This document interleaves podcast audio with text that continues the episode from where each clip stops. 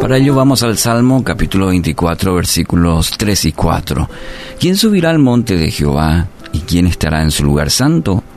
El limpio de manos y puro de corazón, el que no ha elevado su alma a cosas vanas, ni jurado con engaño.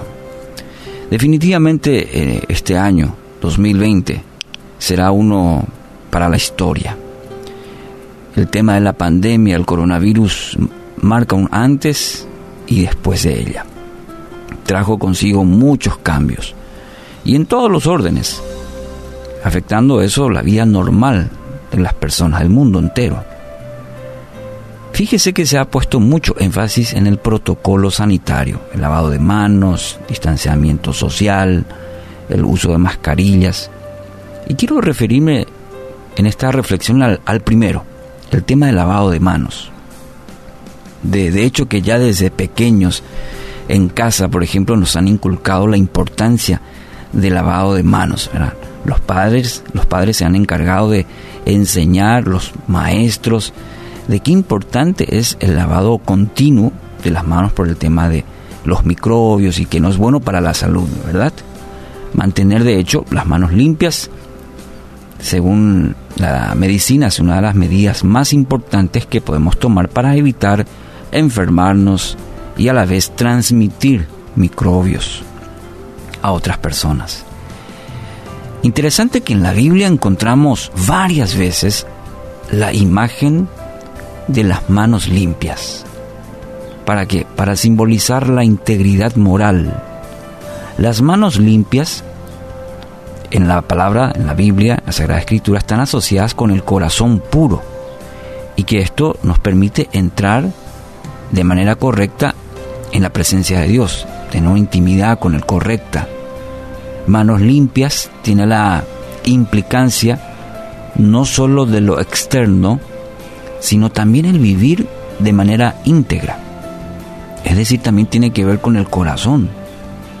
Podríamos decir también entonces lo contrario, usando un poco el antónimo, lo opuesto, eh, manos manchadas, manos sucias, simbolizan el pecado, aquello que contamina al hombre y que poco a poco puede llevarlo a una muerte espiritual.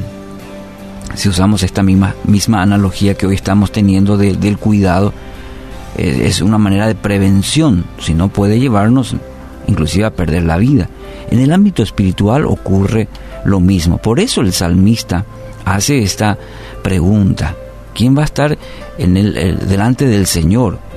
Y se responde claramente diciendo el limpio de manos, el de que tiene el corazón puro. No solamente lo de afuera, sino lo que hay en el, en, en el corazón. Santiago capítulo 4, versículo 8 dice, acérquense a Dios y Dios se acercará a ustedes. Lávense las manos, pecadores. Purifiquen su corazón porque su lealtad está dividida entre Dios y el mundo, según la NTV. Interesante, aquí resume todo lo que dijimos hasta aquí. Ahora, por otro lado, el tener las manos limpias también ayuda a evitar contagios. ¿sí? Así también el pecado se propaga y afecta terriblemente no, solo, no solamente nuestra vida, sino también nuestro entorno. Es igualito. Nuestros corazones se ensucian por el poder corrosivo del pecado. Entonces es deber de cada cristiano mantenerse limpio, puro. Así como constantemente debemos mantener limpias las manos, así sea con nuestro corazón, libre de todo virus del pecado. Hoy quiero animarle, aplique limpieza profunda al corazón mediante la obra del Espíritu Santo de Dios.